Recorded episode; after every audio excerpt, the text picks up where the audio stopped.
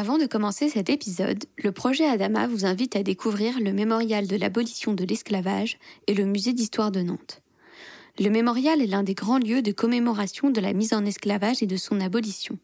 Inauguré en 2012 par Jean-Marc Ayrault, Christiane Taubira et Lilian Thuram entre autres, il marque le rapport de la ville de Nantes à son passé de premier port négrier de France au XVIIIe siècle. Parallèlement à ce mémorial, le musée d'histoire de Nantes, accueilli au sein du château des Ducs de Bretagne, est quant à lui un lieu emblématique de l'histoire de la traite atlantique française. Il prend à cœur les manifestations contemporaines de l'histoire esclavagiste et colonialiste française, en proposant chaque année à divers artistes et universitaires d'intervenir dans l'enceinte du château. Ces deux lieux relient l'histoire mondiale de la mise en esclavage au passé de la France et à son présent, et nous vous recommandons vivement d'aller les visiter.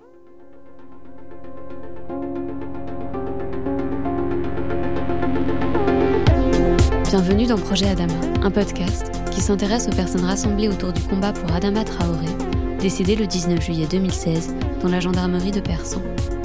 Les personnes que vous alliez entendre sont noires et elles évoquent leur rapport avec ce combat en questionnant la justice, les institutions comme la police, l'expérience des personnes racisées dans l'espace public ou encore notre place à nous qui sommes blancs. Pour nous engager dans ce combat, nous avons décidé de ne pas prendre la parole et d'écouter ces discours qui ne sont pas assez relayés. Je m'appelle Elisa da Silva. Et moi, Arthur Vacher. Aujourd'hui, nous allons entendre Maboula Soumaoro. Alors, euh, je m'appelle Maboula Soumaoro. Euh, mon métier, je suis maîtresse de conférence. J'enseigne à l'université, je suis enseignante euh, chercheuse. je suis une femme noire qui vit et qui est née en France.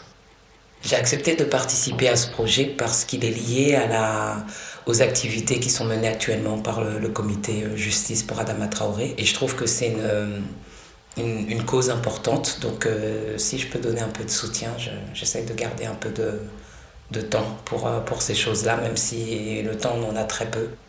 Mais je pense que c'est un moment important avec ce qui se passe autour du, du comité Adama. Donc, donc voilà, c'est pour ça que j'ai accepté, parce que c'est le, le comité Adama. Le comité me touche personnellement parce que moi je viens des quartiers populaires, j'ai grandi en cité, que la question de la violence policière je la connais depuis longtemps je pense aussi qu'il y a le nom de famille Traoré, qui, euh, donc euh, là on parle d'une famille malienne. Moi je suis d'une famille euh, issue d'une famille ivoirienne, mais on est, on est Djoula, et les Djoula, les Bambara, c'est la même chose. Donc à chaque fois que j'entendrai le, nom Traoré, il y aura peut-être une, une identification plus immédiate de ma part, parce qu'il y a vraiment quelque chose de familier. Tout de suite, j'imagine comment les gens vivent, j'imagine les mères, les pères, les oncles, les frères, les sœurs. Et, ce nom Traoré, c'est un peu comme le nom de Bouna Traoré en 2005. voilà, c'est des choses qui, me, moi personnellement, me renvoient à mon histoire personnelle.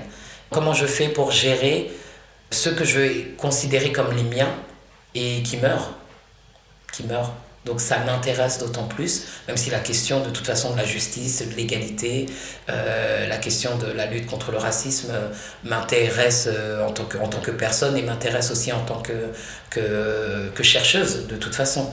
Mais là, il y a, un côté très très intime, très très intime. Voilà, donc, mais, je conçois aussi le positionnement différent. Si j'ai un problème avec la police, je sais que je m'en je vais pas dire que je vais gagner contre la police, c'est pas ça. Mais je sais que je peux faire, j'ai des recours, je sais écrire, je sais parler d'une certaine façon, j'ai accès à des avocats, j'ai, euh, je peux même bénéficier de la protection de mon université qui va prendre en charge les frais liés à toute euh, action que j'intenterai contre je sais pas qui ou je sais pas quoi. Euh, donc j'ai plus de moyens de défense et j'en ai, j'en ai conscience. C'est ça la différence. Même si vous vous appelez Maboula Soumaoro, euh, quand on vous demande votre profession, vous dites que vous êtes euh, maîtresse de conférence, ça change tout. Ça change tout. Au début, on peut percevoir simplement votre corps, ça, c'est dans le silence, c'est dans le regard. Et si vous êtes une femme noire et que, je sais pas, vous avez des locks, ou que vous êtes habité, euh, pas habité, mais habillé d'une certaine façon, bon, il y a plein de choses qui se jouent. Mais après, vous parlez. Une fois qu'on voit que vous parlez bien français, une fois que vous avez un niveau de langue euh, châtié, une fois que vous avez, je sais pas, un ton ferme, ben, il y, a, des choses qui se passent. Donc quand je vois des, des gens, par exemple, tels que Assa Traoré, ou de, des comités, enfin, il y, en a c'était il y avait des Amal Bentounsi que, que j'ai connu, il y avait des comment dire Ramata Dieng pour le collectif Vivolé. Je me dis des filles comme ça qu'on n'ont pas lâché en dépit de ce qu'elles représentaient socialement. Je trouve ça tellement fort et tellement beau que, bien sûr il faut les soutenir. Il faut les soutenir. Alors depuis le début du mois de juin, euh, c'est vrai que j'ai été énormément sollicitée, mais c'est intéressant parce qu'en vérité les apparitions médiatiques, j'en fais depuis 2012. Mais c'est comme s'il y avait eu une période, donc depuis 2012, et maintenant il y a un regain ou un, plus grand nombre d'apparitions depuis 2020. Mais en vérité, ça fait 8 ans que je, je, vais, dans les médias. Et euh, pour raconter une anecdote, euh, ce qui s'est passé en juin 2020, euh, c'est qu'il y a eu donc le, l'affaire George Floyd aux États-Unis et que des médias qui avaient l'habitude de me contacter pour des histoires euh, principalement euh, états-uniennes ont pensé à moi pour George Floyd. Et je crois que la, première manif donc du 2 juin, je crois que c'était un mardi. Et moi, le samedi, donc juste quelques jours avant, j'ai été invité par, par un média français et international d'ailleurs, qui m'a demandé de venir parler de George Floyd. Et c'était ma première apparition médiatique depuis euh, le confinement.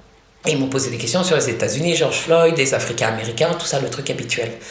Et à la fin de l'émission, je leur dis euh, oui, j'aimerais pouvoir dire un, mot sur la France. Et, euh, et, la journaliste en question me dit non mais en fait c'est pas du tout le sujet. C'est pas du tout le sujet. Donc non c'est pas du tout notre angle d'approche. Et c'est l'angle d'approche habituel des Français qui parlaient du racisme et de la, question de la violence policière aux États-Unis. En tant que, à mes yeux, en tant qu'outil rhétorique pour se persuader que la France n'était pas raciste, notre anti-modèle, euh, c'était les États-Unis et le communautarisme états-unien, tout ce qui n'était pas français, des thématiques qui sont euh, non importables en France.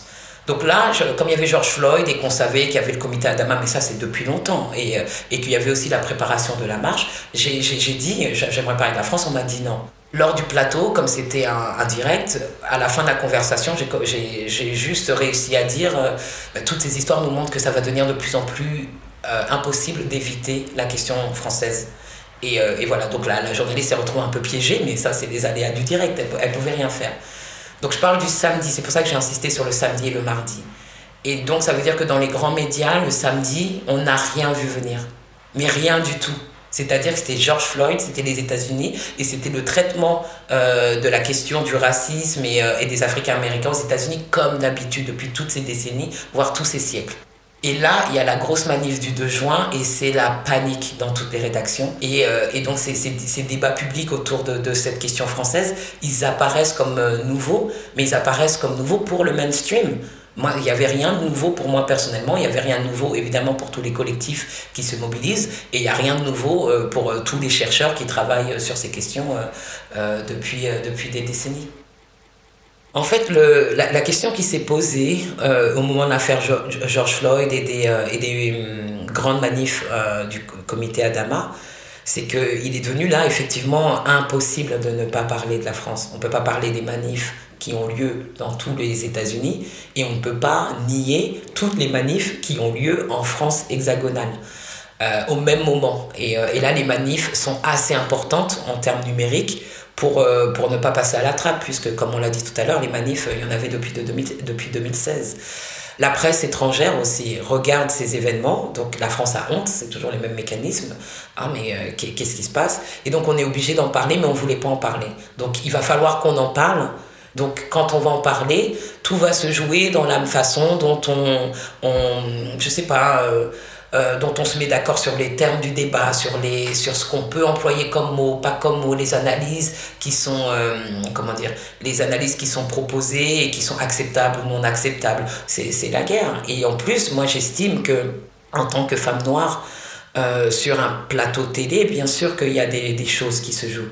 Je veux dire, j'ai un discours qui est d'autant plus inacceptable qu'il émane de mon corps. Il y a, des, euh, y a des, des, des, personnes qui sont issues de la gauche française, qui sont blancs et qui sont parfois hommes, qui disent des choses qui peuvent être très proches de ce que je dis, avec lesquelles on va débattre, avec lesquelles on peut, être ne, euh, on, on peut ne pas être d'accord, mais en tout cas le débat il reste, euh, c'est un débat d'idées, c'est un débat intellectuel. Moi quand, quand je parle, on n'est plus dans le débat d'idées, on est dans la dans la délégitimation, on est dans la disqualification, on est dans la remise en cause de mes diplômes, on est dans la remise en cause de ma citoyenneté. C'est ça qui se passe. C'est pas seulement je suis d'accord avec vous, Madame Soumoro, pas, euh, ou, pas. C'est euh, déjà, euh, c'est même pas Madame, c'est Soumoro, qu'est-ce qu'elle fout là? Qu'est-ce qu'elle fait là? On n'arrive même pas à croire que. C'est obligé que son. Elle soit pas maîtresse de conférence où elle a été pistonnée, où sa thèse elle est mauvaise, et on, on déterre ma thèse qui date de 2008, et d'un coup d'un seul elle intéresse tout le monde, et on dit que la thèse est faible. Quand je dis on en est là, c'est après tout ce qui joue, tout ce qui se joue sur les réseaux sociaux, euh, tout ce qui se joue en termes de vraiment de haine publique euh, qui circule euh, vraiment librement, donc par le biais des réseaux sociaux, mais aussi par les, le courrier, les lettres anonymes, les, les photos de singes, les insultes, les demandes de qu'on me vire de l'université. c'est ça qui se passe, donc ça va bien au-delà de ce que je dis. C'est vraiment ce qui est dit par rapport à un coordonné. Et quand on fait ça, on n'est pas du tout en train de réfléchir à ce qui se passe en France. Et on n'est pas en train de, du tout en train de réfléchir aux questions que soulève, d'un point de vue, euh, enfin, du point de vue de la citoyenneté, ces questions de violence policière et de racisme. On n'est pas en train de penser, on est en train de se battre. Le mépris, la méconnaissance du, des activités menées par le comité Adama, tout comme les activités menées par tous ceux qui les ont précédées, il, va, il va aussi de pair, c'est pas seulement la question de l'enseignement, il va de pair au mépris et à la méconnaissance des personnes, des populations qui sont touchées par ces violences. Aujourd'hui, ça m'intéresse de, rechercher et de même d'écrire et de produire sur ce que ça fait au niveau d'intime, euh, au niveau intime, de, de, de, se retrouver au, cœur de ces, euh, de ces histoires-là et de ces cultures-là. Voilà, c'est ça qui m'intéresse et j'estime que ça aussi c'est de la recherche. Parce que, parce que ces narrations intimes, elles reposent quand même sur des savoirs que j'ai acquis, mais dont je n'ai plus besoin de faire montre. Avant, tu, devais montrer, prouver. Est-ce que c'est l'âge? Est-ce que je sais pas ce que c'est, mais maintenant j'en ai absolument rien à faire de, de, prouver quoi que ce soit, parce que je sais que ça fait des siècles que des choses sont prouvées et que le monde n'en a rien à faire. Et donc que la question, elle est, elle est, elle est politique, elle n'est pas scientifique. C'est pas que les savoirs n'existent pas, c'est que les savoirs, on ne les valorise pas. Et on ne peut pas valoriser des savoirs qui viennent de populations qu'on ne valorise pas. Enfin, ça va de pair. Donc dans, dans cette tentative et ce désir d'explorer de manière plus intime les, les, conséquences de ces histoires, de, les produits de ces cultures de la diaspora africaine qui m'intéressent et dont je fais partie, j'ai publié un livre qui s'appelle euh, Le Triangle et l'Hexagone, qui est un livre euh, hybride. Je ne sais pas ce que c'est en fait. J'ai remarqué que dans les librairies, il était, euh, ça m'a intéressé de savoir où est-ce qu'il il allait être classé. Et il est en sociologie. Je ne sais pas ce que ça veut dire. Je ne suis pas sociologue. de formation en tout cas, mais en tout cas il est en sociologie. Je ne sais pas ce que ça veut dire. Mais de moi-même, je, je, me, je me suis demandé, mais où est-ce que tu voudrais qu'il soit? Et je ne sais pas non plus. Je ne sais pas si est-ce que c'est de la littérature, est-ce que c'est de l'histoire, enfin est-ce que c'est des sciences humaines? Euh, en, vérité, je ne sais pas. Mais en tout cas, c'est un livre euh, dont je suis, euh, oui, partiellement contente parce que c'est un livre pour moi de, c'est comme si c'était un acte d'émancipation. J'ai fait ce que je voulais. Donc voici un passage qui est également tiré de la conclusion du de, l'ouvrage Le triangle et l'hexagone, réflexion sur une identité noire. Je décide d'être noir, non pas de la manière dont l'histoire m'a défini et façonné sur la base de mon corps. Je suis noir de la manière dont les corps qui ressemblent aux miens ont réagi, combattu, contesté, résisté et se sont soustraits à ces tentatives anciennes, répétées et organisées d'infériorisation. Dans ces résistances et affirmations de leur humanité, ces corps et esprits construits comme noirs ont offert au monde une multitude de trésors. Les trésors euh, qu'offre le combat à Dama, c'est le, c'est des, c'est, mais c'est la dignité, c'est le courage, c'est la, l'endurance, c'est la, la radicalité. C'est peut-être le, le, fait de penser, d'envisager, comment dire, le fait de dire. Euh, c'est pas parce que je m'appelle Traoré que je n'aurai pas justice. Et je ne vais pas changer de nom, je ne vais pas changer de couleur, je ne vais pas changer de façon de parler, je ne vais pas changer de coupe de cheveux, je ne vais pas changer d'habit et j'obtiendrai justice telle que je suis.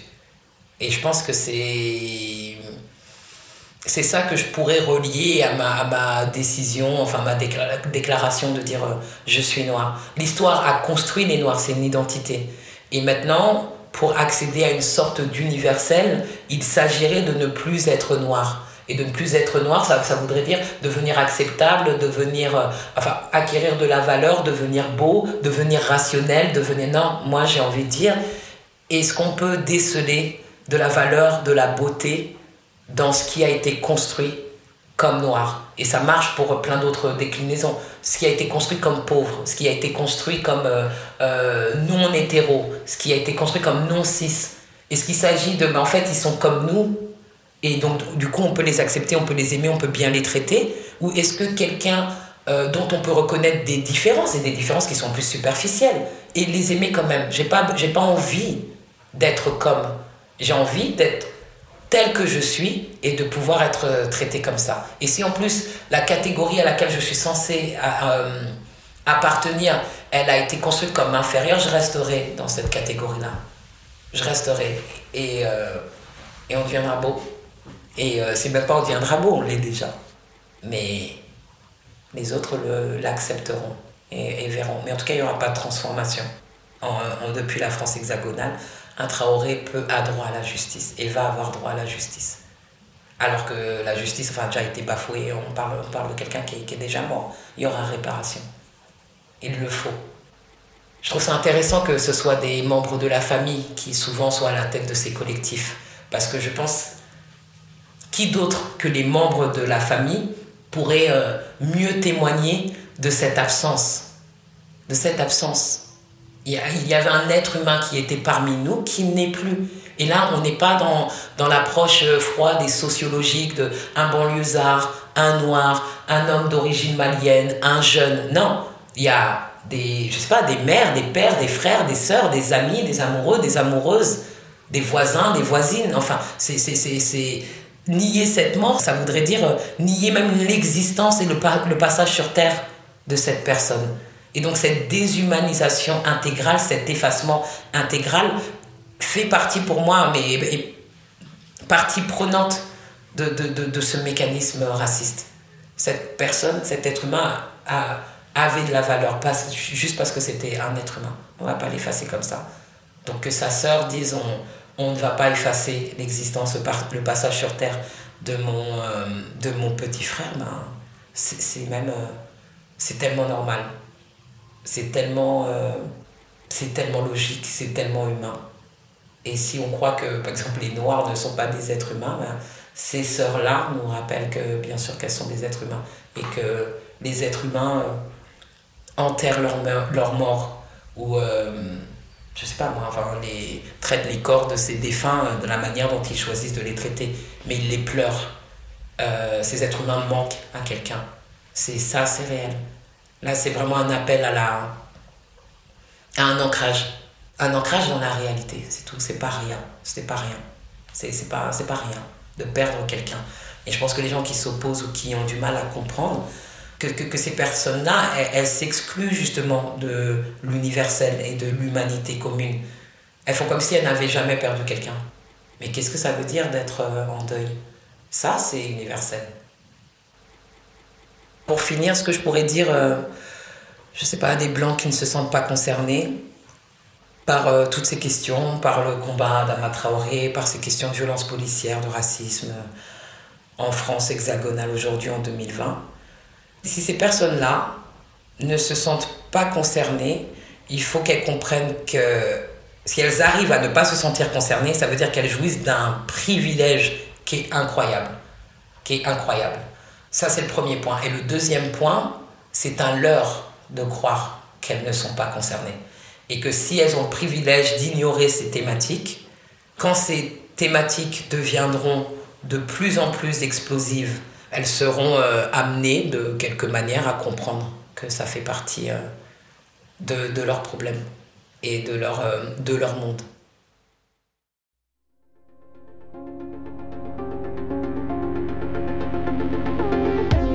Merci à Maboula Soumaoro de s'être exprimé sur le projet Adama.